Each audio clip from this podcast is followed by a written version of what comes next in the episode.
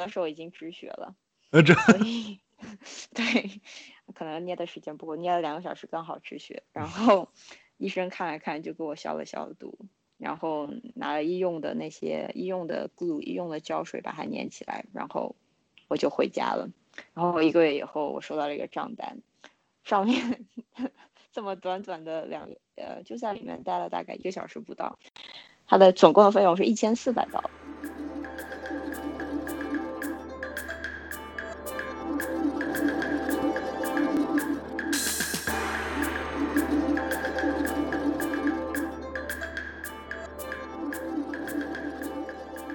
欢迎收听翻转体育，这是一档致力于丰富中文世界体育叙事的节目。本节目的口号是拆掉体育的高墙。本节目每月两次更新，越催越慢。与嘉宾聊天时几乎一定会跑题，不喜欢的话我也没有办法。我是猎人，各位一切安好。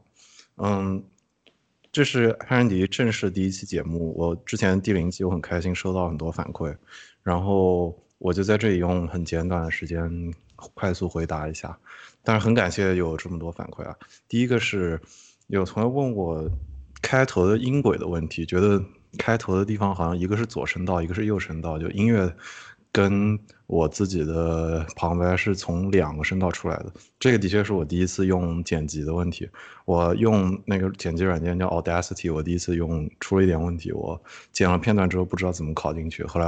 等我拷进去的时候发现已经是分成两个声轨了，所以这个的确是我技术的问题，不好意思。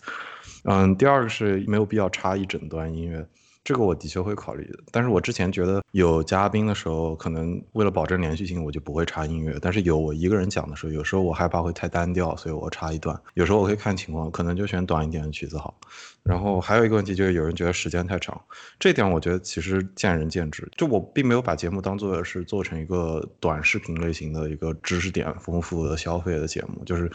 比较自然的节奏，我才可以在一个很舒服的频道上说话。然后我像嘉宾也可以在一个相对放松的状态上说话。OK，所以我觉得四十到一个小时这个时间是我现在觉得可以满足一个节目，就是。不是很肤浅的碰触这个话题，而是很深入的讨论。所以，嗯，现在我就先维持这个时长，然后再做几期看看。这就是本期的反馈，非常感谢各位来信。嗯，本期我请到的是我一个好朋友，呃，叫舍里，然后他今天会跟我们来讲一下物理治疗，还有运动训练、运动康复相关话题。那舍里，你自我介绍一下。嗯，大家好，我叫 Shirley 啊，我本科专业读的是运动训练防护啊，也不知道这个翻译是不是非常准确啊。对啊，我我觉得中中文真的没有很很对应的翻译，好像。嗯，是的，我那我就说一下英文吧，它的英文是 athletic training。啊，我我的大学在啊在德州大学奥斯汀分校，然后现在我是一名一年级的 PT physical therapy 物理治疗师在读。然后我现在在 Boston University，在波士顿大学。我觉得这期请舍里来，就是我觉得，因为我身边同学里面真学这个专业的人挺少的，我但我觉得这个专业其实对于普通人来说也挺有价值的。那我想问，就是最早你为什么会对这一行感兴趣呢？嗯，最早我在啊美国 Junior 十一年级的时候，我做了一次交流生，然后我也非常荣幸的可以成为他们啊。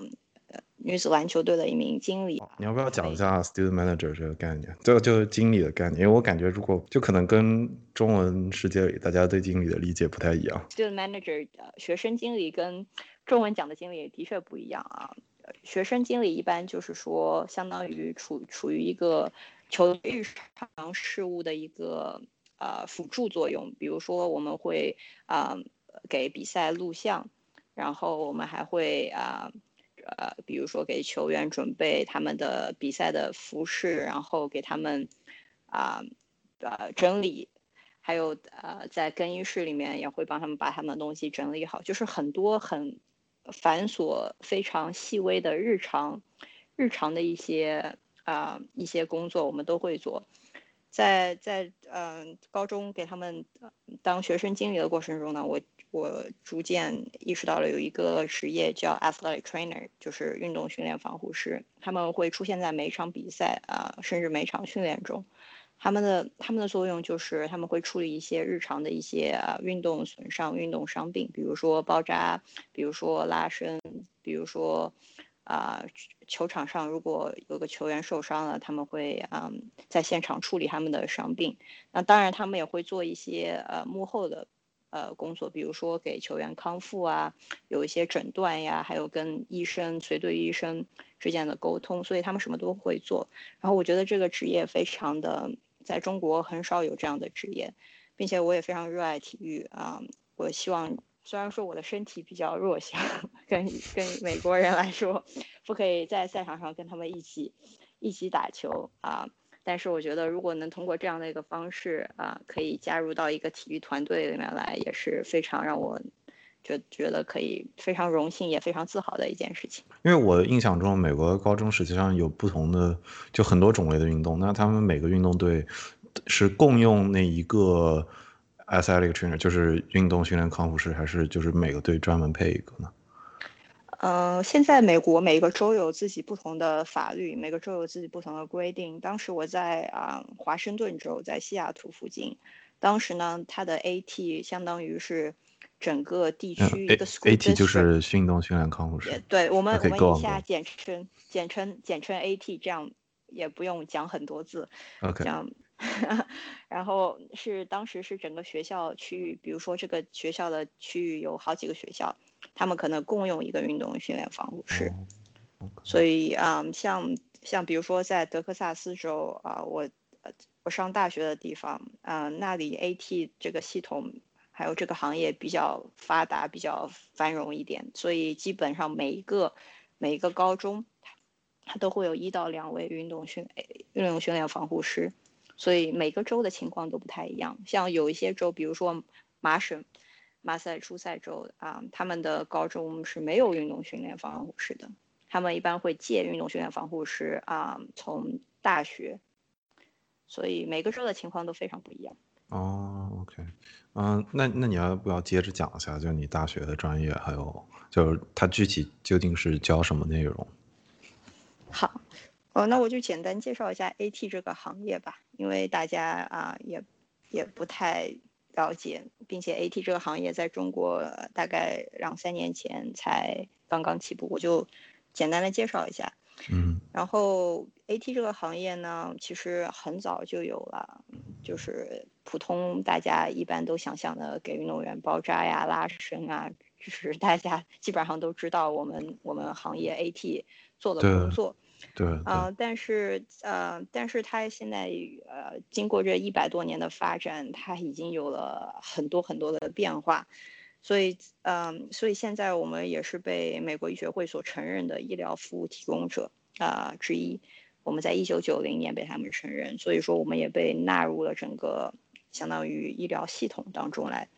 我们在我们所学的是呃，我们 AT 行业呢，我们把我们的啊这个。Scope of practice 就是我们的我们嗯工作范围，业内工作范围讲为五个方面。我们第一个是运动方害运动伤害的预防，第二个方面呢是运动伤害的辨认及评估，第三个方面是运动伤害的紧急处理，第四个方面是运动伤害的呃治疗和康复，最后一个方面是运动保健的组织及行政事务。所以说，我们不仅仅仅仅是包扎，我们也做啊预防、诊断，还有康复，甚至我们还会去管一些行政事务，比如说每一个啊这一个组织里面每一个球队这个 AT 应该有多少名 AT？比如说一个橄榄球队，它的人员比较多，可能我们会给他配三到四个。比如说一个高尔夫球队，他可能只有三四个高尔夫球手，不需要那么多 AT。我可能可能让这个 AT 不仅管高尔夫球队，还会再监管另一个球队。有很多啊，非常就是琐碎的日常事务，我们也都会协助管理。然后我们的工作范围啊，经过近二十年来有了非常大的变化啊。普以前我们主要是在职业运动队。业余运动队，还有美国大学联赛、高中、中小学啊、医院、诊所。现在我们已经发展到了美国的军队，还有百老汇及以及其他一些 perform 啊，对 performing arts 啊，我们还有军懂军队跟 performing arts 为什么会用到？就就 performing arts 就是表演，就是可能我的理解就是 Broadway，就是好莱坞或者是纽约的剧院这些会用到。是的，是的啊，performing arts 是我们最最最新的一个，相当于一个。进展，因为很多舞者、舞蹈演员其实他们有很多伤病的。他虽然他们，呃，你看他们的身体柔韧度非常好，如果过度的身体柔韧度，其实会给身体带来一些伤害。然后，然后所以说他们有很多很多的运动伤病啊，需要处理。所以我们最近也进军了香港百老汇，还有其他一些 performing arts。我有个很好的朋友啊，也是我的 mentor，大学的 mentor，他就是在纽约的一个 performing arts 工作，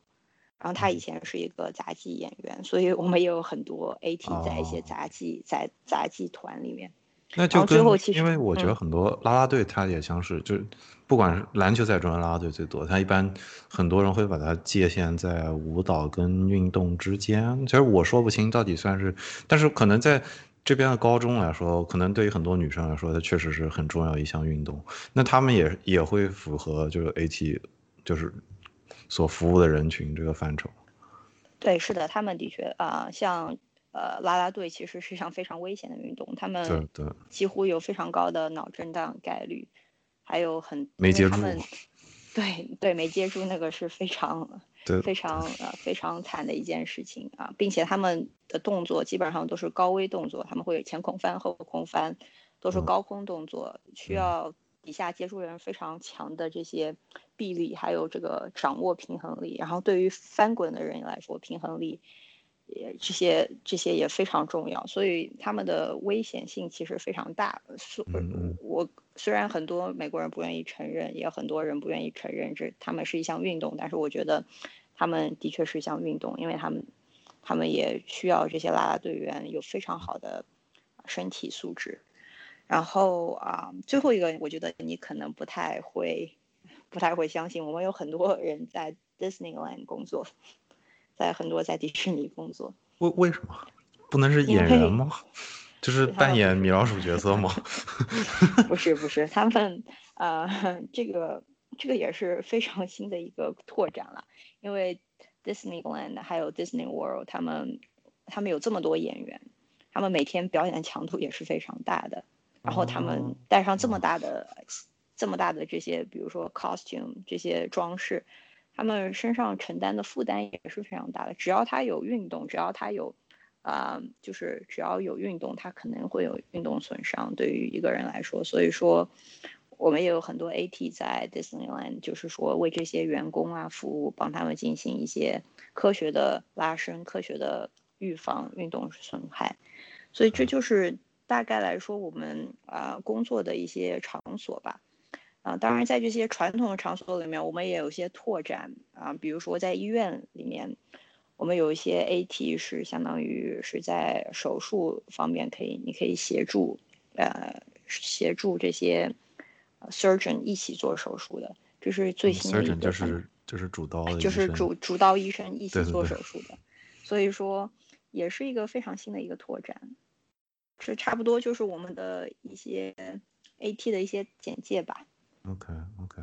嗯，但我刚刚听你这个说，我想到一个问题，就是你学的那个专业，它跟 physical therapy 应该不一样，就跟物理治疗是有区别，就或者你应该你现在是 physical therapy 的研究生对吗？对的，对的，对。那你不觉得刚才你提到，就是因为我觉得 athletic training 就是它运动防护这个词听上去就像是应该是队医啊，他们积累下来的经验，然后跟运动医学结合起来服侍运动员。那 physical therapist 我印象中一直都是更就是普通人接对面向普通人，就是普通人的工作中会有一定运动量的。工作也现在也开始转向由 AT 来负责，那这这个会不会有一点呛行的感觉，或者说是两个行业在融合感觉？啊，AT 和 PT 其实有很多重合的部分啊，我觉得这是个很好的问题啊，很多人都有这个问题，包括我刚一开始啊接触 AT 这个行业的时候，我也在想为什么，其实 AT 就感觉 AT 相当于是一个非常。啊，专科的 PT，专门为运动员服务的 PT，这是我一开始的一个印象。后来我经过了解，我也发现其实他们俩有也有了就是分支。相当于 AT 来说呢，AT 我们所学的内容啊，非常非常局限于运动医学，就是我们学的基本上都是比如说肌肉骨骼系统啊，然后神经系统，还有表皮系统。还有一些呃少数的心血管和呼吸系统，还有一些就是啊一些其他的，比如说情况内科，比外科，比如说发烧感冒啊，还有一些啊比如说胃疼啊，我们都需要掌握。我们学的非常啊广，但是我们学的不是非常的啊精细，因为我们的主主要的我们的这些。内容都是运动医学，所以它停留在肌肉骨骼系统方面。但是对于 PT 来说，PT 它它的分科更加啊细一点。PT 呢，它也有肌肉骨骼系统、心血管系统、呼吸系统、内分泌系统、表皮系统，还有神经系统。但是对于 PT 来说，啊，当你毕业了以后，你可以选择一个方向去进行发展。你会就是你要去到学校里面进行更多的深造。比如说，比如说我们的教授，啊，有一些他是专门做肌肉骨骼系统的，有一些呢还专门只做心血管和呼吸系统。像做心血管和呼吸系统，他们一般在医院工作，他们在 ICU 啊危就是危重病人的监护室这些地方工作。那还有一些呢是学相当于妇产科的，他们呢就是给啊，比如说孕妇，还有其他的普通人，其实很多普通人都需要进行盆底康复。所以他们的对他们的更加精细，对对对，非常对。所以他们非常精细，他们分的面非常精细。像 AT，它就非常的非常的专，非常的专专于运动医学这一个方面。所以，嗯，所以说他们的工作场合也有很大的。啊，就是不一样。像 PT 呢，工作场合多数 PT 工作在医院工作，还有很多 PT 呢是自己的诊所，做一些 outpatient PT，做一些呃别别的，比如说医生会会推荐这个病人到诊所来进行康复，所以 所以有一些不一样，工作场合有一些不一样。当然，多数多数啊，医生还是会推荐病人到 PT 的。PT 的呃诊所去工作，很少去 AT 的场所工作，因为 AT 是依托于一个球队的多数，对于多数啊我们 AT 来说，嗯，所以这就是差不多的一个不同。那我也可不可以理解，就是实际上在工作的时候，PT 也就是物理治疗师一般是有自己的诊所，但是 AT 一般是跟着签约的队伍或者行业走。可以这么理因为 PT 是有资质开自己的诊所，AT 是没有这个资质开诊所的。我们可以受雇于一个 PT 的诊所，但是我们没有资格去开一个诊所。但是也是可以受雇于医院，你对，也是可以受雇于医院。所以我们相当于这个方面来说，PT 比我们的掌握就是灵动性更大一点。他们有资格去自己成立自己的啊诊所呀，自自己的一些。事业，然后 AT 就比较局限。哦，OK OK，行。但是但是还是要说 AT 和 PT，总而呃，最终他们他们是要在一个医生呃的执照下工作的。嗯。因为我们不可以开处方，我们也不可以啊，我们不是不可以诊断一个病，我们不可以诊断一个病，我们只可以说啊，不可以医学的诊断。Medical diagnosis，我们不可以做这个诊断，但是我们可以说他们的肌肉骨骼系统还有心血管系统发生了什么的病变，所以我们还是要在一个啊医生的执照下工作的。就是因为我是法学生你知道，我们看这个时候经常会想到 medical malpractice，就是就是医疗事故这些。就是我很好奇的，就是对于我们来说，就是怎么界定哪一层是谁的权利是很重要的一件事。就比如说。比如说，是不是意味着，比如说，当他是一开始出血的时候，止血这个部分的权利就不需要医生的同意，就是这些临场需要应急的都是可以，就是直接 AT 他有他的执照就可以，还是他要定期去医生那儿去认证或者什么样？呃，这是一个比较复杂的一个方面，因为一般来说我们在场上，甚至呃在橄榄球场、篮球场上，你看到的一个球员扭伤。会有人到场上去给他进行一些简单的处理。一般来说，这些人都是 AT，啊，因为我们行业的一个相当于一个呃规则或者是一个不说的规则，就是我们 AT 和呃这个医生一般会坐下来，在赛季开始前，我们会制定规则。一般来说，医生说，除非这个事情你不可以处理，你会招呼医生上场一起处理。啊，比如说你会在场上有人骨折，哦，非常骨折那个状况，AT 还有 AT 是现场是可以进行简单的处理，但是最终这个运动员是应该被送到急诊室进行进一步的，相当于 X-ray 啊这些进一步的分析的。这个时候，像对于我们 AT 行业来说，这是就相当于一个非常重大的一个一一个伤病，所以我们一般会招呃会向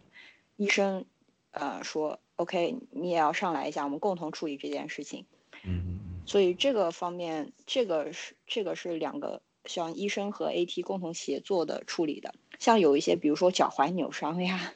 啊，有一些出血这些非常简单的简单的事情，因为他们在他是在我们 AT 所学的内容里面的，所以一般我们就会在现场处理好。一般来说，医生是不需要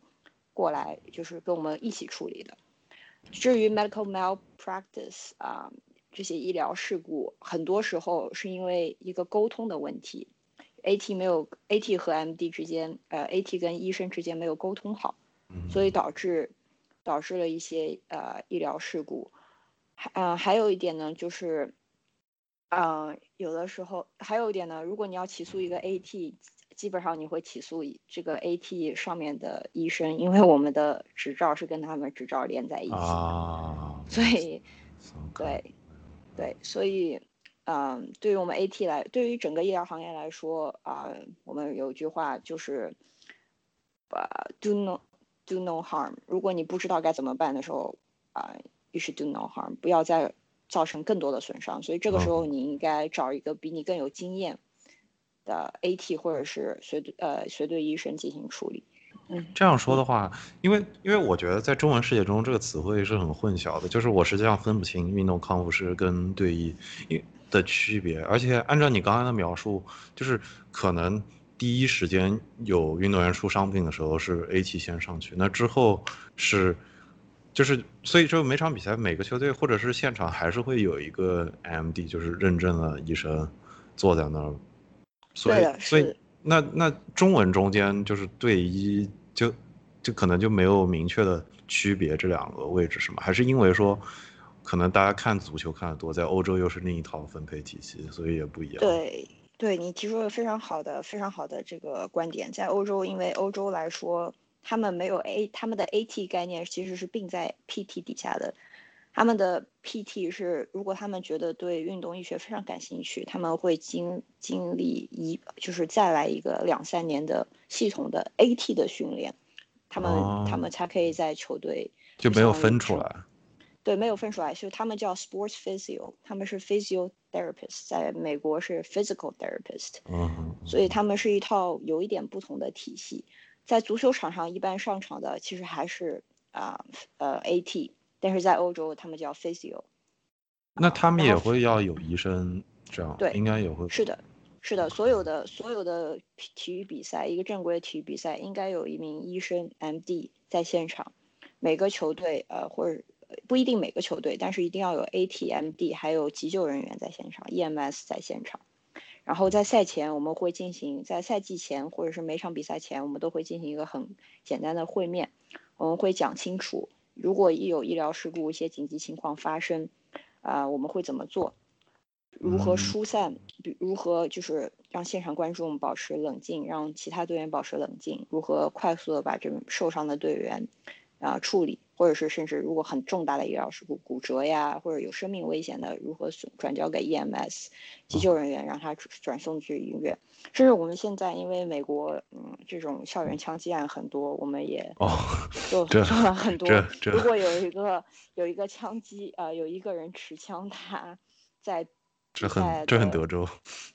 对，这非常德州，你说的很对，但是也是一个非常美国美国的一个问题啦。就是比如说你，特别是你在高中比赛，他们的啊、安保不是特别好。哦那如果说有一个人拿着持枪，像啊、比赛的时候有那么多人，家长呀、孩子都在，啊、你该怎么如何疏散啊、疏散所有的人群？有很多很多这种非常符合美国这些 相当于现在比较比较就是关注的话题吧，我们都需要呃知道。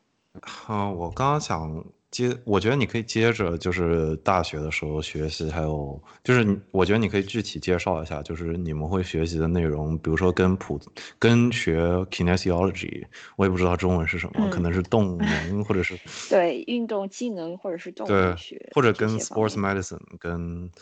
就是或者跟运就就跟运动医学这些他们的区别，就你可以讲讲你们本专业，或者你讲讲你们实习这样的区别。OK，啊，kinesiology 相当于呃更加偏向于一些学术方面，就是一些人体运动技能，就是非常啊宏观微观的系统的学习一个人体。然后对于我们来说，我们要学习 AT 来说，我们要学习这方面内容，但是我们更加关注的是如何去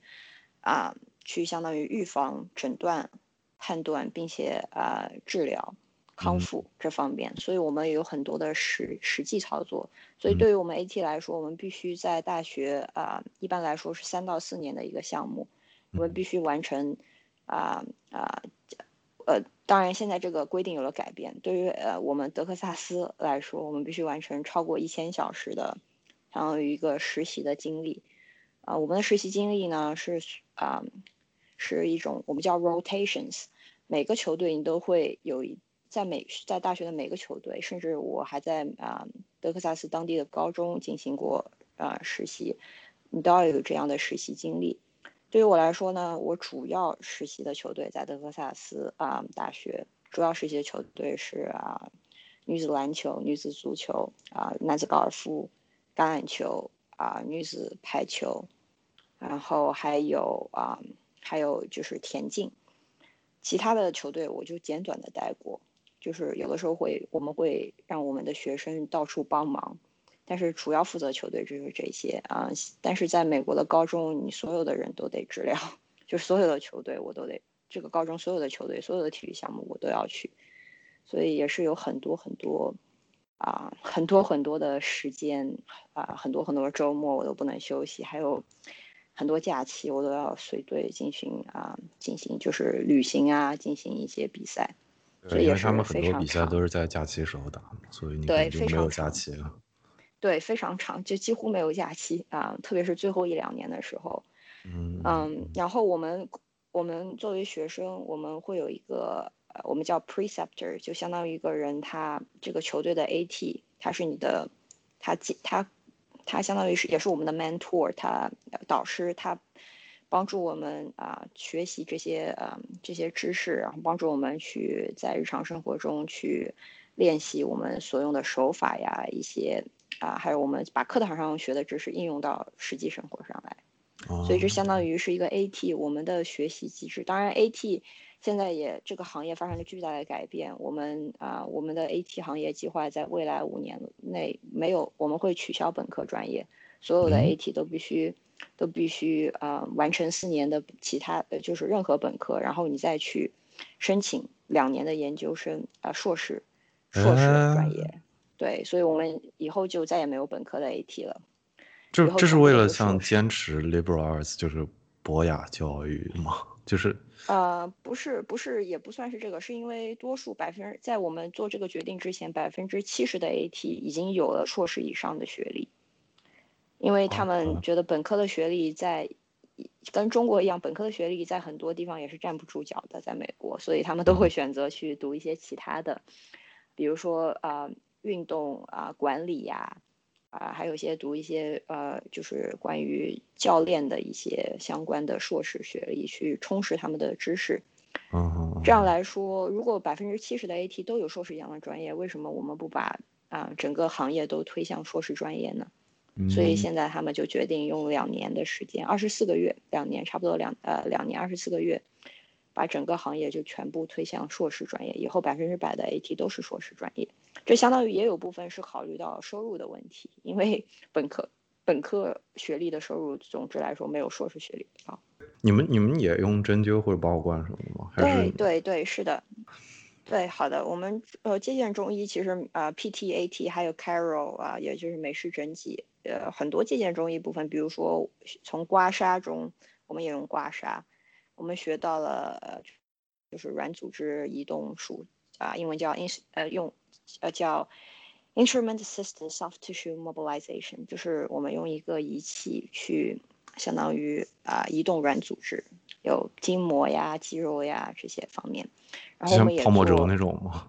啊，就泡沫轴，对，泡沫轴其实是一种啊，是一种就是自，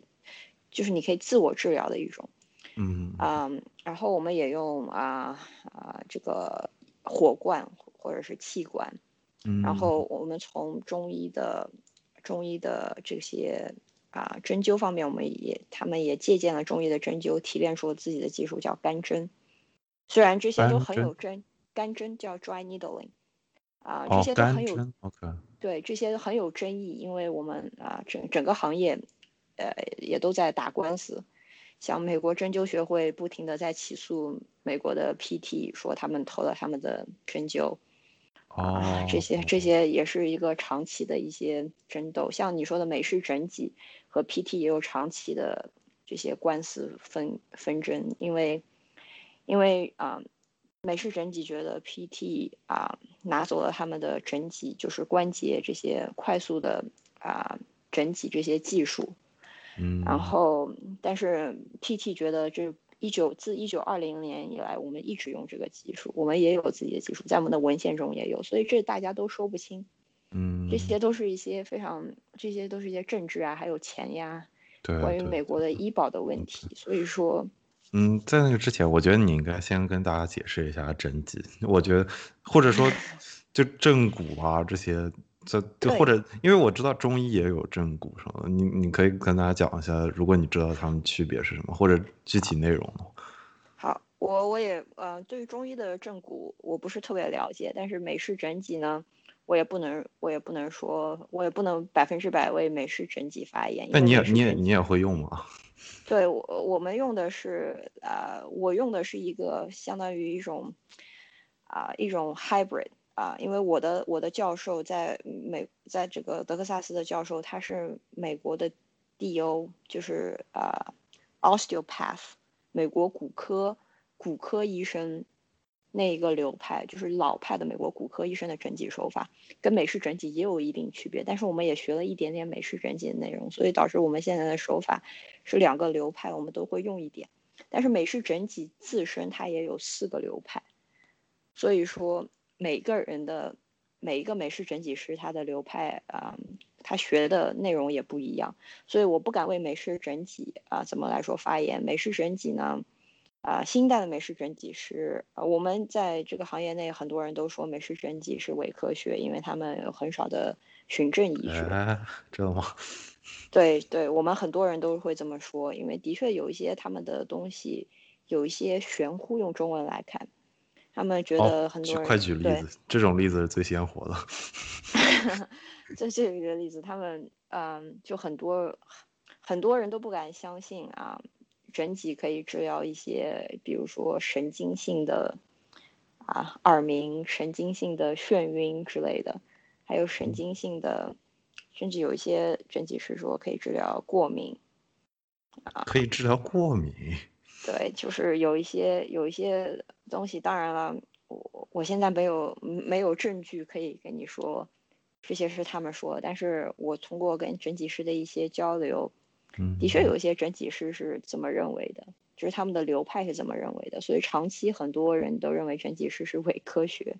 ，OK，美式对整脊是伪科学。我先来补一下，我在看 Chiropractic 的维基百科中文页面，它中文呢正式翻译叫做脊骨神经医学，嗯，对，是的，又称为脊椎矫正手疗学整脊学、脊椎按摩疗法。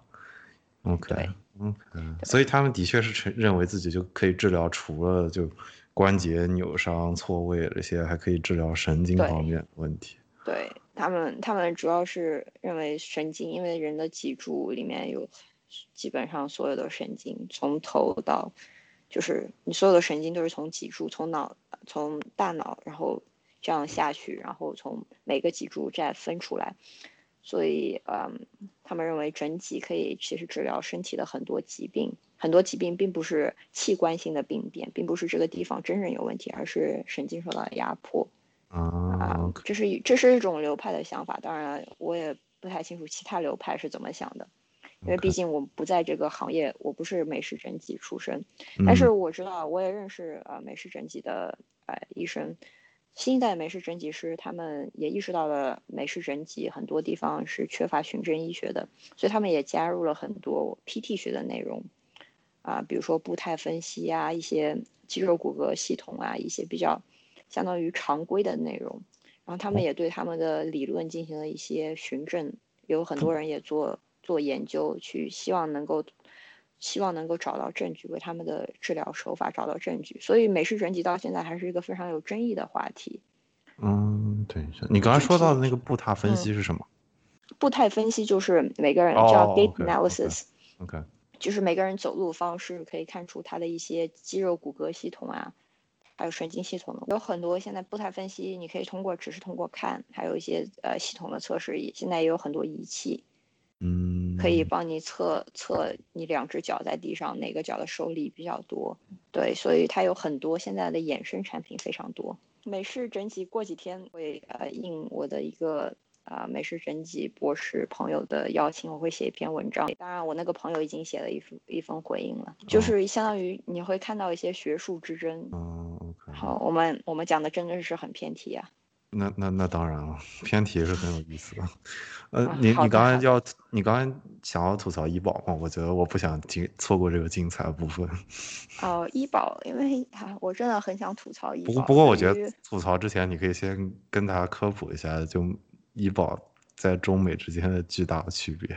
就这 个这个，现在我已经不知道该怎么描述这个医保的区别，因为大家也知道，自从 Trump 上台以后，他的一系列的。政策已经这个医保是，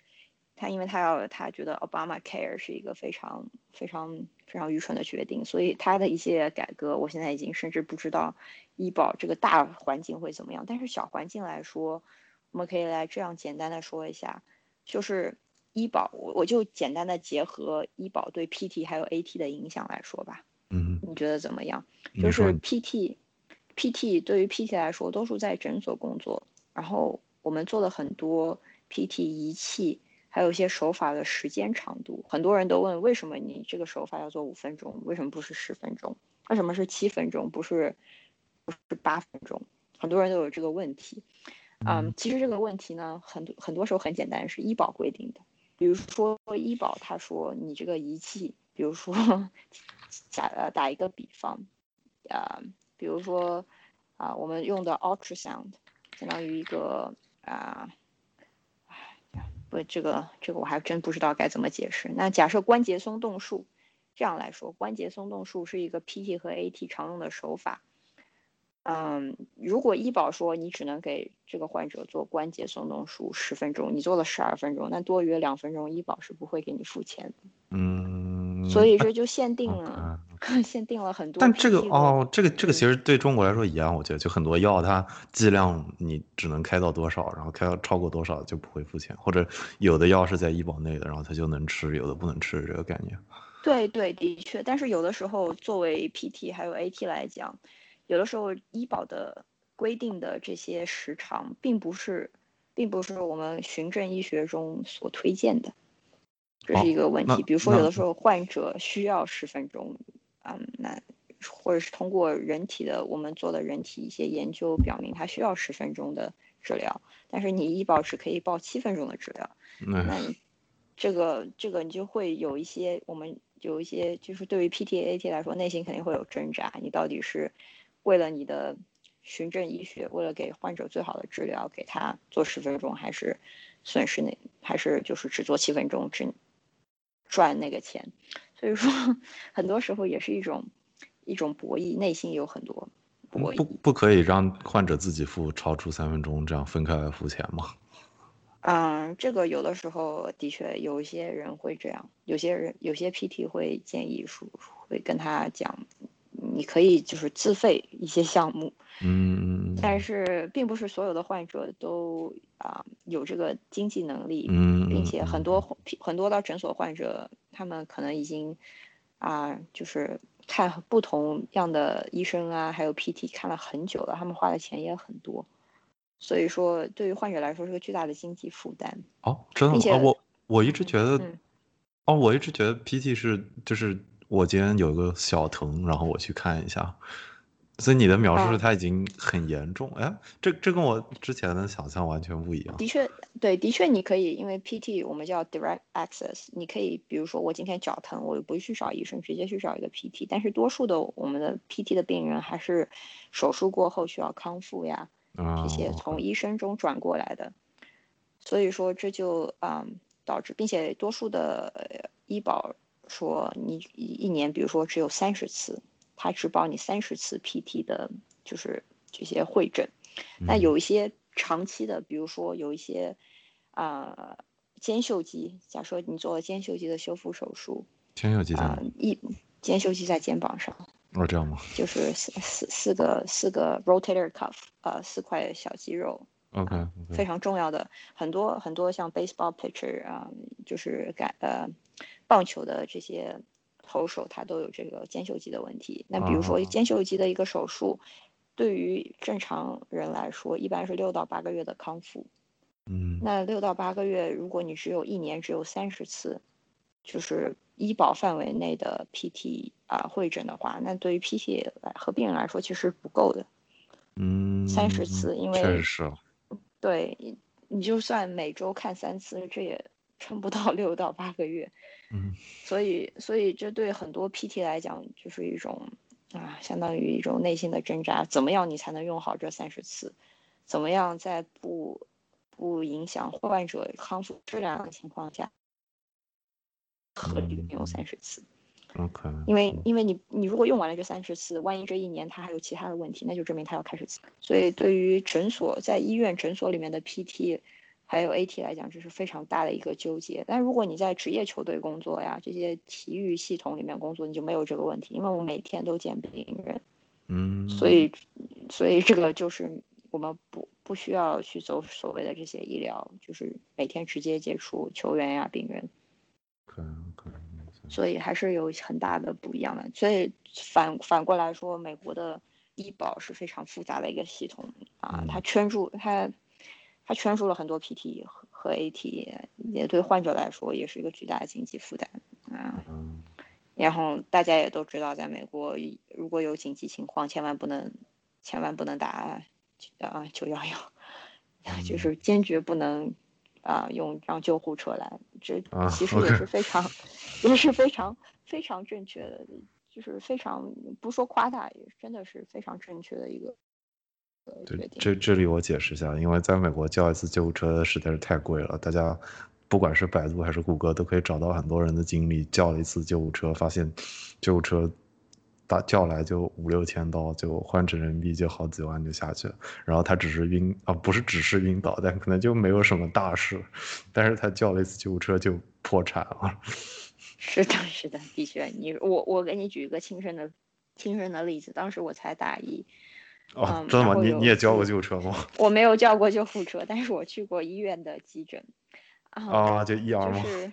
一就相当于 ER 之类的了。然后因为我在切切番茄，然后切啊切，不小心，不小心我在做晚饭了，然后可能是我太累了，也可能是因为我们家的刀太锋利了，然后我就不小心把自己的手切开了。然后切的刀口还挺深的，然后又刚好在指尖，然后就血流不止，然后我就不停的用各种方法去止血呀，然后又按压呀，打电话给我们学校的护士啊，他们就说继续按压，但是好像按压根本没有用，我已经按压了三十分钟了，它还是血不停的往外流，然后那个时候已经晚上大概八九点钟了，然后基本上所有的这些小的诊所呀，啊也都关门了。因为去小的诊所可能还比较简单，学校的这些医疗的这些，就是学校的这些医院也都关门了，诊所也都关门了，所以我室友刚好也回来了，他说这怎么办呢？那我们只能去医院了呀，因为我刚好第二天还有个考试，刚好要我的手去触诊，他刚好又是我的右手，所以我的右手是专门用来触触诊的食指，所以我也非常纠结，于是我就去了医院，当然我当时。也没有想到会花这么多钱，因为我想我是有学校的医保的，然后我就进去了，然后到了到了急诊室。那你是用了救护车吗？没有用救护车，我还打了个车去，我还打了个 Uber 去。OK OK。然后我就坐在里面就等了二十分钟，然后他就把我叫进去，然后有护士啊，一很多人过来探望探望，打一个 quote 就问我情况。大概里面坐了三十分钟，中午。然后你还在捏着你的手的吗？还捏捏了两个小时。还在捏着我手，然后等医生出现的时 候，我的手已经止血了。呃，这。对，可能捏的时间不够，捏了两个小时刚好止血。然后医生看了看，就给我消了消毒，然后拿了医用的那些医用的 glue、医用的胶水把它粘起来，然后我就回家了。然后一个月以后，我收到了一个账单，上面。这么短短的两呃，就在里面待了大概一个小时不到，他的总共的费用是一千四百刀，然后 哦，他一千四百刀，啊，幸亏我的保险很厉害，我保险大概报销了报销了将近报销了一千多刀，所以我最后还是掏了三百多刀，但是这个就是但还是 对，当时非常年轻，当时 才当时才大一，所以不懂。早知道我就在家多按两个小时了。故事说的是对的，故事说的是对的，对。天呐。对，后来我就知道了，千万不能去医院。OK OK。哦，说到这个，我刚刚正好想起来，我觉得我我忘记问了，就是你提到那个 PT，因为你刚才提到就是他们很多人不想要超出医保，然后有就是一定要限制在医保呢。那如果自费的话，PT 或者是 AT，他们 AT 可能不一样，可能球员一般都是 cover。对。那 PG 的话，一般是什么样一个价格，或者这个行业是怎么样一个收入的情况？是也会因为医生的收入一般就很高嘛，所以 PT 也会是这样吗？PT 呃，PT 一般的收入啊来讲中位数吧，嗯，七万到八万，因为它都是按照工资来说的。如果一次 PT 的你要自费掏一次 PT 的会诊的话，啊，价格非常不一样，因为有些 PT 非常知名，它可以收很高的费用，有一些就收。非常有一些说非常就是 reasonable 非常价格合理的费用，那有一些 PT 呢，我的一个大我的现在读书的一个啊朋友，他以前在啊 New Hampshire 的一个 PT，呃，相当于见习那里工作见习，那个 PT 就是他是老一代的 PT 啊，他完全不走医保，他只收现金啊，所以这个。这也是有，但是也有很多我认识的也有很多 PT 老一代 PT 都是这样，他就是不收现金啊，他就是不走医保，所以你必须全部用现金支付啊。这些就是有一些知道吧？有些让人觉得非常疑惑，非常看起来非常令人怀疑，但是的确有这个存在。所以，所以，所以你也很难拿了钱就跑，对，你也很难给他定，很难给我们这个行业定一个价格。哦，OK，理解啊。OK，嗯，我刚刚想一下，我觉得我我刚刚其实很想问一个，就是如果说对于在美国普通人，就是有哪些人适合去看 PT，哪些人适合这个，但我想把这个放到后面，我想把后面放普通人认知。好，我想先跳，先讲那个中美市场之间的区别，就是你可以讲一下你在美国待这么多年，然后中途每次回来的时候，你觉得中国的 PT 跟 AT 或者是医院的康复科，他们能有跟美国有这样一个对应的形式，还是很不一样？嗯，中国也有很多 PT 啊，我也认识了很多中国的啊 PT 治疗师。嗯，当然，总的来说，中国的 PT 离美国的距离还有很大，因为我们没有形成啊很好的系统啊系统的教学，很多 PT 是依托在医学院里面的，在美国我们不是依托在医学院里面，我们是自己独立的一个部门一个 department，嗯，所以说这导致 PT 可能不被医学院在中国 PT 不被医学院重视。并且中国，我们大家还没有这一个意识，我们只是治疗，没有康复。比如说你去做手术，手术做得很成功，但是后面康复的过程，可能你不知道，很多人不知道有这个康复的过程。嗯，大家很看重医生做的手术好不好，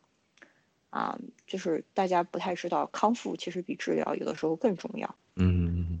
很多人认为治疗，也是很多人认为康复只是康复你的运动系统，比如说肌肉骨骼呀这些，但其实康复你也康复你的心。血管系统、你的呼吸系统，这都是可以康复的。嗯嗯嗯。所以在认知上，大家还有一个普遍的一个啊一个缺乏的现象。然后当然了，现在国内有很多受到很多我们很多人在美国读书，还有世界各地澳大利亚呀、欧洲读书回来，有很多课程，所以现在什是什么都有，美式整脊呀，啊这些中医呀，还有 PT 啊、AT 都混杂在了一起。啊，那会出现像健身教练那样鱼龙混杂的情况吗？对对，现在很多健身教练都会去学习啊 PT 还有 AT 的一些内容。哦在中，哦，因为在中国，我刚只是举例子，没有想到他们自己会自己上这。对对对，因为在中国，呃，很多时候没有很完善的法律去规定，就像你说的嗯 medical malpractice 啊、嗯在中国嗯相当来说，这个很多人认为这个只局限于只限定于医生，对，但是对。对于其他行业是基本上不受用的，因为我们不是正统的医学，我们是 alternative medicine，嗯，所以很多人认为这些我们在我们这个行业几乎没有 medical malpractice，在中国来说，我们承担风险小，所以导致结果是，呃，每个人回来都想，很多人都想培训，嗯，培训以后呢，他把这个市场打开，基本嗯上你所有人都可以学习这个内容，呃中医师啊、PT 啊、AT 啊、美式神级啊，还有中医的整脊都可以学。所嗯以还有健身教练也可以学，所以导致是中国现在是比较混乱，这个市场是比较混乱的。那就没有什么比较权威的可以认证的这种。也也有呃，美国还有很多机构也会派他们的 PT 来中国讲学，他们会发一些中国的就是课程的认证证书，嗯，但是的确也有权威，但是这个系统还是非常混乱的，没有谁来管谁，没有那等一下，那这个东西在国内，它跟如果你说医学院这些不不够尊重，那它如果不走正常的普通的大学的医学体系，是就体育大学会开出康复科这些吗？还是对体育大学现在也有康复科，现在也开始了康复科，开始了运动 AT 啊、运动防护伤害这些科目。哦，嗯、但是他们的内容教学内容可能还是啊、比较老，并且我们中国呃我们中国对于这方面很少有人去做循证医学去做研究，所以嗯这导致如果呃这个如果在中国的呃学生啊需要不停的学习，他必要去阅读外国的文献，但是中国对于外国的文献这个你也知道，这是一个非常困难的困难的现象，所以现在市场很大，需求量也很大，但是它的整个系统没有搭好，什么嗯。什么都有，嗯啊呃，对但是以这里面有很多机会了啊，就是我就是我就好奇国内的那个大部分的运动，就是运动队他们的队医是怎么样构成的？因为因为我印象中，就像英国在八十年代的时候，但他们还不是很重视运动医学的时候，经常会让什么退役的老队员直接上这种。就国内如果他系统很混乱的话，他这些队医一般都从哪里来？嗯，国内有很多队医其实也是医院的 PT，医院的 PT 啊、还有一些中医师。当然了，现在嗯国内特别是啊、足球联赛，他也会外聘嗯，外聘啊、其他国家的啊、队医，或者是相当啊，于就直接请一个团队了。对，请一个团队这些。当然了，我现在也不好怎么来说，呃，总的来说这些情况，因为我对中国就是的职业联赛我这些医疗情况我不是很了解。但是去年的时候，啊、中国奥林匹克委员会在美国雇了很多很多 AT，为了准备下一届奥运会。啊、嗯，所以他们外请了很多 AT。当时我也想，我是不是应该去报名？但是后来嗯我要继续读书，所以没有去。啊哦，所以现在在有很多从美国来的 AT，现在在中国奥林匹克委员会里面，在很多国家级的球队里面工作。哦，你说就是他们这些是在美国读了 AT 的中国人吗？还是就是不是，是全部都是美国人。哦，OK，对他们请了这些 AT 来，嗯，就是国家级的球队进行，相当于也是对中国的这些体育系统啊，这些医疗系统，就是让这些中让中国这边学习美国他们 AT 一些技术。所以现在有很多 AT，嗯，美国的 AT 在中国。当然了，我也没有来得及跟踪调查，因为我我也认识其中一一名 AT，我也没有来得及问他，问他在中国过得怎么样。OK，所以，但是很多这些 AT 都是有一些已经退休了，啊，就是五十多六十岁了，啊，他我觉得就就是觉得，对对对，因为工资给的很高，嗯，但是有一些也是非常年轻啊，也是很有想法的，所以啊有很多构成。行行行，那那我觉得现在差不多可以讲。我觉得最后一部分就是，呃，等一下倒数第二部分，就是我觉得就是关于给普通人的建议，就是不管是你比如说在美国的人，他们什么时候该去见 PT，或者在国内的人，他们这方面的知识该怎么摄取，就是你觉得就是。不管是就是先先说给普通人，再说给运动爱好者吧。我觉得，因为我觉得其实喜首先国内喜欢运动的人就没有那么多，就就真正实践运动的人就没有那么多。就是运动量大到他可能频繁会受伤，然后不说频繁嘛，就是受伤在他眼中不是一个特别大的事情，这种概率，我觉得就这样的人的。比例还没有那么大，所以你可以先讲给普通人，因为我我是你，你可以先讲，然后我我觉得我有一个关于我妈的例子，还有我外婆的例子，我非常想吐槽。好，就是其实对于普通人呢来说，我觉得最大的就是姿势问题，姿势问题啊，姿势说说三遍，重要是说三遍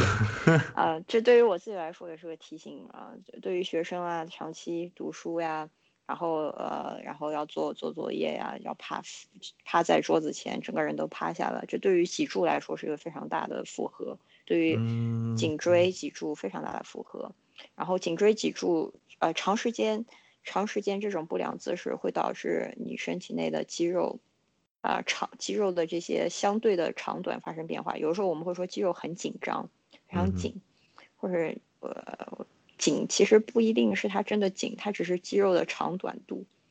相对长短度发生了一些变化，所以姿势其实是最重要的，没有什么能比得上姿势。就是站起来的时候要打开胸，然后我们现在很多人的头都是太前伸了，所以要最简单一个方法就是双下。听到你这么一说，下意识的把头一翘，正在正在看着手机的我，下意识的把头一顶。对对。是的，因为我们很多，我们有的时候会，特别是在球队工作的时候，别看运动员他们那么相当于那么灵活、那么强壮，他们有很多姿势问题，所以很多时候我都会跟他们说，站起来的时候呢，要打开胸膛，对吧？然后要要把头缩回去，就是我们我们有经常讲双下巴一下，就是想方设法让自己双下巴把整个头缩回去，把整个头放到正确的位置，还有我们鼓励。我们的球员不要低头看手机，那看手机的时候把手机举起来，虽然这样看上去非常的愚蠢。就是身材很好，做什么都挺好看。对，是，对，对，这个是当然是题外话，因为所有人都觉得这样很愚蠢，没有人会把手机举得 举得那么高去看，打字非常困难，对吧？但是对于普通人来说，我觉得就是少呃改变一下看手机的策略，因为现在手机不离身，就是把手机不需要放到。不要放到这个相当于肚子前，因为这样你头要低得很低，就相当于把手机抬起来。这样的话，对于颈颈椎来说也是非常好的。还有站立啊，走路的时候要打开胸胸腔，然后啊，然后把肩膀往回收，这相当于是很多人都有这个问题。嗯嗯，还有很多啊，还有一些啊。很多人都说下蹲的时候应该要什么深蹲的姿势下蹲。对对对对，这等一下等一下，这个这个这个先让我吐槽一下。我觉得我妈跟我外婆，说不定说我说完你觉得他们是对。Anyways，就是上次他们正好跟我一起出去玩的时候，然后我们不是要经常一起走嘛，然后我就发现，我妈跟我外婆他们蹲起来的时候有个习惯，就是他们是撑着自己膝盖起来的，你知道吗？就是蹲下去对吧？全蹲，然后是压着自己的膝盖起来我我其实现在是在咨询专业意见，你觉得这个动作是不是不好？这个动作动作其实撑得起来起来，可能是他们需要借力。对对对，腿部腿部腿部的力量比较。对，而且我觉得这样的人其实说实话挺多的，就大部分的国内的，假设是女性，我觉得女性可能更多，就是腿部力量完全不足以支撑，就很多姑娘很瘦很瘦，她可能真的需要。撑一下才能起来。对，这个相当于也是，这是文文化，大家都以瘦为美啊。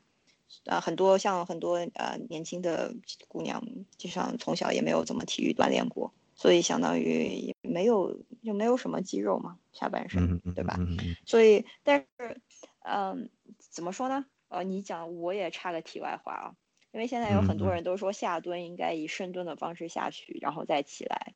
就是嗯什么都要以这种正确的所谓的正确的姿势。但其实现在 PT 我们有一份研究表明，其实也是没有必要。如果你长期的用深蹲的姿势下去，你长期运动的是一块肌肉，一个、嗯一个 movement pattern，一个运动的方式，那嗯等于说你其他的肌肉都没有被应用到。所以有些时候我们说非常不好的就是弓箭蹲对，是非常不好的。捡个东西我弓步蹲，对，捡个东西弓步蹲，那非常没有必要，因为非常轻的一个东西，为什么你要用那么大的力？因为因为深蹲起来就相当于你要搬很重的东西，嗯 那种感觉。所以 PT 也鼓励没有什么是所谓的非常正确的姿势，就是你要运用不同的呃运动的姿势，才可以把所有身体、所有肌肉都运用到。如果你长期运用一个地方，它肯定会有损害，会有磨哦损。那对不对那你那你先你先你先讲一下，你觉得摁膝盖这个是不是一个很糟糕的习惯？是不是很糟糕的习惯？我觉得，我觉得是有一点糟糕，但是，但是这对于他们来说，他们是有也没有办法，因为他们的那可以撑啊可以撑对，是啊可以撑起来，可以扶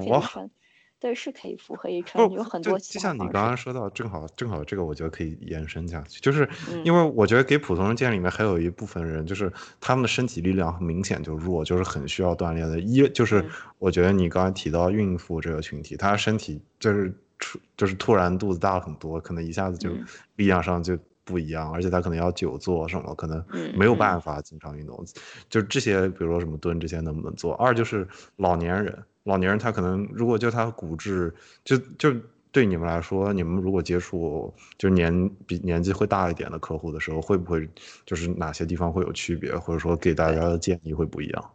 对，是的，呃，我们先说老年人这个群体，老年人他的骨质的密度有很大的减少，所以，嗯但是他们也没有没有办法做非常高难度的相当于康复动作，所以对于他们来说，我们给他的非常基本的一些相当于一些，比如说啊呃蹬腿啊一些，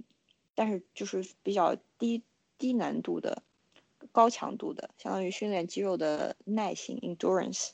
这一方嗯面的一些、一些运动。不可能让他，嗯，就是七八十岁的老人，如果他身体状况不好，我不可能让他去拿一个 barbell 去深蹲，或者是之类的，这是非常非常不正确的。但是我们的确会根据他们的情况进行啊、一些非常低强度的一些呃耐力训练。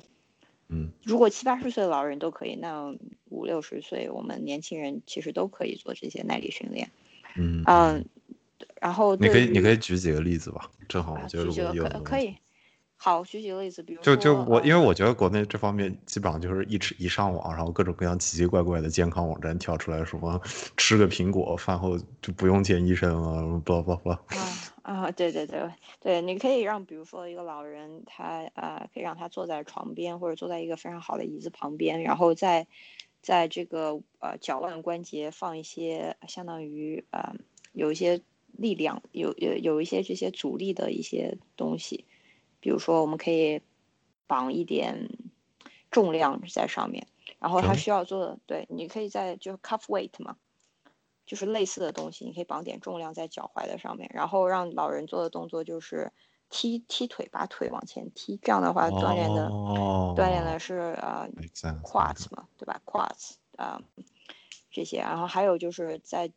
呃脚腕处绑这些力量物，然后就原地踏步坐着，然后把脚抬起来，这也锻炼，这锻炼的是就是呃臀部的一些一些肌肉，嗯啊、这些就是非常简单的下肢锻炼的一些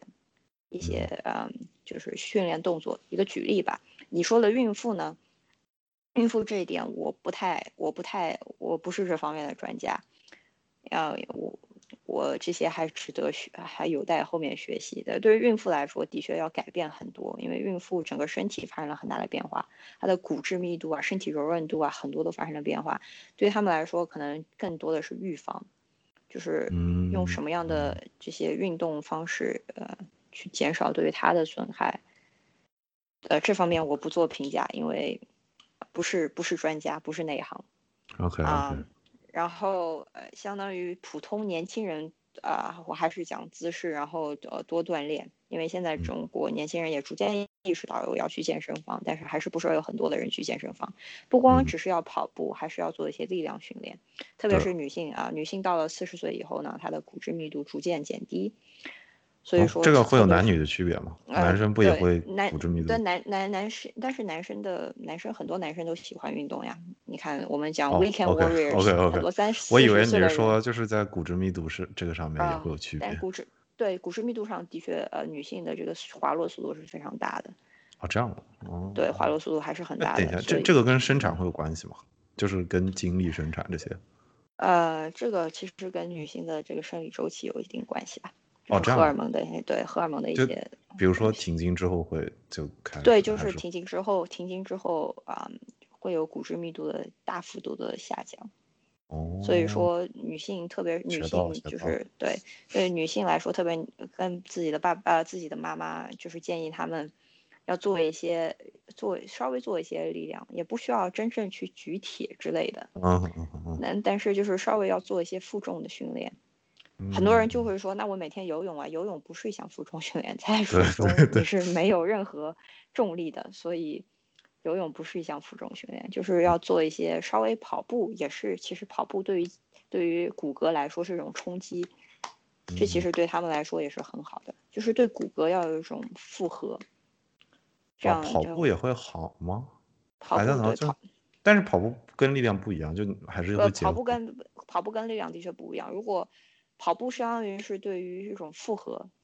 复合训练，对于一种负负重，对于肌肉呃，对于骨骼还有下半肢的骨骼有冲撞。负重训练呢，呃，因为你不可能用上半身去跑步，上半身的骨骼怎么办呢？上半身就可以做一些负重训练。哦，所以你的意思是说，可能腿部力量就不一定就不一定需要刻意的去练腿部力量，就是如果他只是想要维持一个基本的要求，他就跑步就行了。但是上身更好。对，但是跑步也跑步也有个很好的，就是你还可以锻炼心血管啊，就是这些这些系统，所以跑步相当于是一个非常棒的一个，就是叫就是一石二鸟吧，我们说，嗯嗯嗯，两个都可以用，对，OK，然后嗯，然后对于你说喜欢运动的爱好者，还是说赛前要进行运动前要进行拉伸，虽然这听起来非常呃。陈词滥调，但是并不，并不，并不。但是我觉得大部分人并分不清 dynamic static。对对对，就是赛前或者高强度运动前不要做 static，就是那种非常静止、静态的拉伸，因为你改变了肌肉的长短度，其实对你的爆发力不好。你可以做一些 dynamic，就是动态拉伸，比如说我们以前讲的高抬腿，对，这些都是动态拉伸，其实就是相当于体呃活动肌肉。啊，让肌肉就是让让血血流加快血流的速度，这些其实对保护自己还是很好的。如果你觉得，比如说特别有脚踝扭伤是最大的一个相当于运动损伤，如果你你以前有脚踝扭伤的扭脚踝扭伤过，那你还是最好带一些护具。哦，真的吗？虽然对，虽然说，我觉得我右脚踝一直有点问题，就是我觉得我很小的时候扭过一次，然后打过石膏，然后我现在就是我觉得我摸上去就跟我左脚踝不一样。对对对，是的。如果你当然就是带上些护具，护具不一定真正可以阻止你脚踝扭伤，但是它相当于对你身体是一个提醒，对你自己来说也是个提醒。当然了，还是还是要做一些康复训练，就是强壮啊，就是脚踝旁边的肌肉，这样子的话。嗯，这样子的话，我觉得还是非常棒的，就是对于保育方来说非常棒。嗯，那你刚才提到说护具这个方面，你觉得就这些要不要就是在有条件的情况下去见见过医生或者见过 PT，然后他们来建议做？就是因为我觉得对普通人来说，他如果是靠自己去找相关信息，就是因为这些东西种类现在太多了，真的太多了。对对。就就价位也不一样，所以可能是不是需要医生或者专业人士指导？对，我觉得如果能有专业人士指导，当然是最好的了。嗯，但是有的时候也专业的人士来说，我们也有自己的偏见，所以 就是不不一定呃，你听从专业人士的建议，当然你也自己要有一个比较，自己戴上去如果不舒服，那每个人都是不一样的。如果戴上去不舒服，那那你真的是需要跟专业人士说，我这个戴的不习惯，嗯嗯嗯，所以也自己也相当于自己也要提个醒，留个神。OK OK，那还有什么还有什么？比如说有没有什么伤病，就是觉得要去见 PT 或者要去见医生这样？嗯，一般来说，如果你觉得你的伤病是骨肌肉骨骼类的，呃，就是肌肉骨骼系统这方面的，其实见 PT 和 AAT 的康复效果啊，会比会比去见一个普通医生更好，因为医生一般来说止疼嘛，治的是疼痛，当然你医生是不不会给你康复建议的，他可能会把你交给 PT 做康复。所以来，所以总的来说，如果肌肉骨骼系呃系统之类的问题，比如说扭伤、拉伤，还有抽筋啊那些，你可以你可以，我不知道中国现在系统医院系统是怎么样，你可以先先去见医生，然后排啊排除一些比如说比较严重的啊骨折问题。嗯嗯。OK OK。来去见啊，我把你推荐给 PT 这样。行行行。那我觉得这个前面就大部分就录到这里，我们就可以进推荐环节了。好的。推荐环节，嗯，你先还是我先？这个无所谓，其实。其实，那我就推荐，我就推荐两个吧。嗯。一个是我觉得，一个是我觉得，如果你在美国啊，有这个，在美国大学有这个。时间和精力，推荐去看一场啊美国大学联赛 NCAA 的橄榄球或者是篮球或者是足球任意你喜欢的一个比赛，因为就是去感感受一下现场的氛围，就是感受一下这种体育校园文化，我觉得真的是非常棒的，也不需要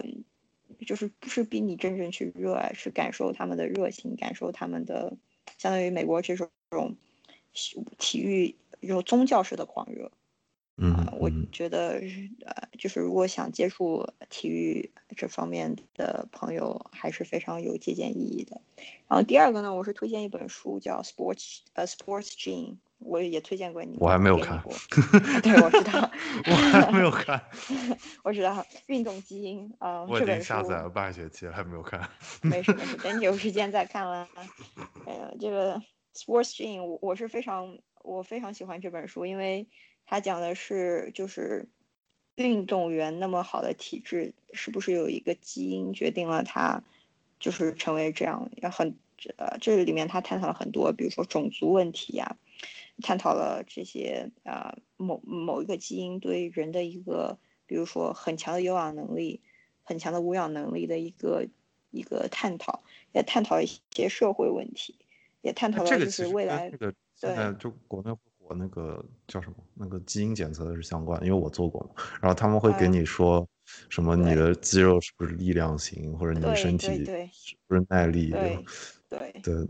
，OK。但但我因为我觉得那个好像也受到质疑不少，就是觉得他们能够测的那个，好像测序他们的机器只能测一定有限，可能。不过不过这个可能跟你说那本书关系不大，这个是那个基因测序。对，但是。但但是它里面也讲了基因测序，因为他们用的基因测序的系统去找这个规律，对对，所以说对，所以说也是现在基因学发展的非常非常非常的好，然后它它当然了也里面也相当于提到了未来医学发展的一个一个方向，精准医学 （precision medicine），嗯，就是有些时候我们会通过基因测序来看这个病人他到底是服哪种药止疼药，因为每个人只对身体的代谢是不一样的。吸收是不一样的，嗯，也知道哪些病人他对于某一种治疗方法他不太就是他的就是他的反应不太好，那也可能是基因表现出来的，所以很多很多他探讨了这些很多问题，并且我觉得很好是，如果有些朋友他喜欢啊看一些文献喜欢寻证的话，这个作者他把所有的文他查的文献他所有的访谈都附在了书的后目录呃就附。这些后面后面的附录里面，所以你可以看到他他就是引就是引证从哪证据是从哪来的，然后他的一些采访资料，所以是一篇非常好的书。OK OK，那对 OK，然后我来推荐，我今天就推荐，正好我就跟这个话题契合，是一个，它应该是一个微信公众号吧，但是它可能也在其他平台上有放，叫身体使用指南。嗯，这个号我觉得真的挺好，就是他们就是像你刚刚提到的以太啊，还有就是做了很多科普吧。因为我现在打开身体使用指南公众号，他们你看他们最近几期的文章，就是体态是什么，中立位是什么，或者运动解剖，然后深蹲的动作，跟脖子相关的体态问题，就就还算是就挺挺以科普为目的的。而且就没有没有就不是，我觉得他文章，因为经常一般都是这个人他自己会录个音，所以就会亲切一点，就不像是明显的是要走流量的，就是哈，就是想在一个月内减掉二十斤吗？这样这样不不是这种，就我觉得，而他也会给一些就比较形象的图，就还挺好。我现在在看他讲半月板的这个帖子，然后它里面就很多。就是怎么跟你讲白板到底在哪儿，它到底长什么样，作用是什么，真的讲的挺详细的。我觉得对于普通人来说，这个号真的挺好的；对于运动爱好者来说就更好了，因为它就你你本身对身体就已经有一定概念了，看他文章就会看得更，嗯，就就就更有用一点吧。我觉得。其实我其实我想说，你的你的你的微信公众号，我我妈妈也在就是 follow。你是说我的号还是我的？我的你的你的你刚才推荐的微信公众号呀？哦，真的吗？真的吗？对，因为自从我读了这个专业以后，我觉得好像我妈妈也 follow 了，就类似很多。哦，真的，妈妈妈喜欢吗？这很重要。妈妈没有，妈妈 妈妈就是什么都会看一看，她也关注很多体育产业呀。哦，interesting，interesting。OK，那挺好，那挺好。对，反正这个号我觉得是不错。既然因为我觉得很多话就是大家会想怎么推荐给长老一辈人是或者长一辈的人是挺挺重要的，因为我觉得他们可能对这方面尤其缺乏，因为他们可能年轻的时候就更缺乏运动习惯了，所以就是这样的号真的还挺好，就是能够以比较简单的方式讲出来。好的，好的。嗯，行，那我觉得这一期就录到这里吧。非常感谢舍玉来参加我节目，我其实也开了很多眼界。嗯，对，然后我等你把你那篇文章写好的话，我就把它放到收 notes 里好了。好，OK，OK，没问题。行行，那今天就录到这里。好的，谢谢 Hunter。拜拜。